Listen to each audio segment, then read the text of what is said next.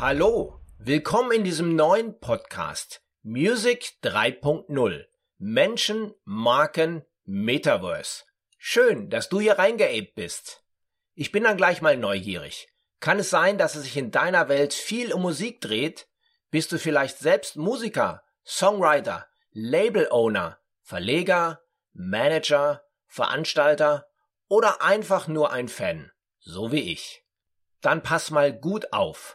Da draußen im Musikbusiness passiert gerade ein großes Umdenken. Hier eine richtige Revolution. Auch wenn das ein Begriff ist, mit dem man in der aktuellen Zeit sicherlich vorsichtig umgehen muss. Aber zum besseren Verständnis, dieser Podcast war schon weit vor dem 24.02.22 geplant, ich habe ihn dann aber für ein paar Wochen zurückgehalten. Du hast jetzt die Wahl und kannst als einer der ersten ein Teil davon sein. Oder lieber abwarten, noch etwas zuschauen. Nur, vorbeikommen wirst du daran wahrscheinlich nicht mehr.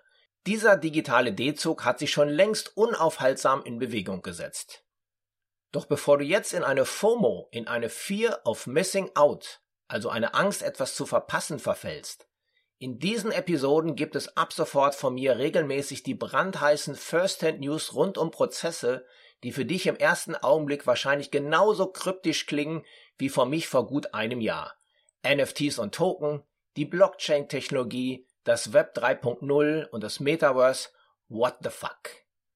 Aber ich verspreche dir, ich nehme dich hier an die Hand und werde dir diese doch sehr technischen Vorgänge an vielen plakativen Beispielen erklären.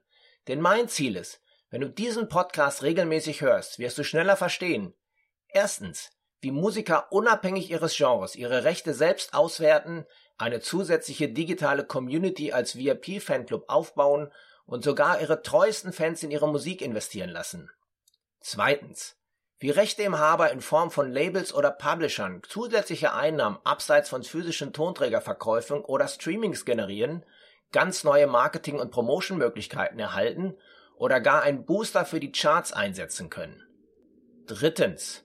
Wie Live-Veranstalter ihren Tickets weitere Utilities mitgeben, exklusives digitales Festival-Merch als Incentive anbieten, Ticketpreise unter Kontrolle halten und sogar aus Plastikmüll Kunst erschaffen können.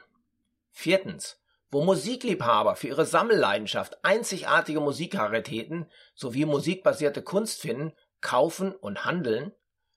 Fünftens. Wie sich Fans an zukünftigen Projekten ihrer Lieblingskünstler beteiligen, um so nicht einfach nur als Crowd zu supporten, sondern auch persönlich an potenziellen Erfolgen mitverdienen können. Sechstens.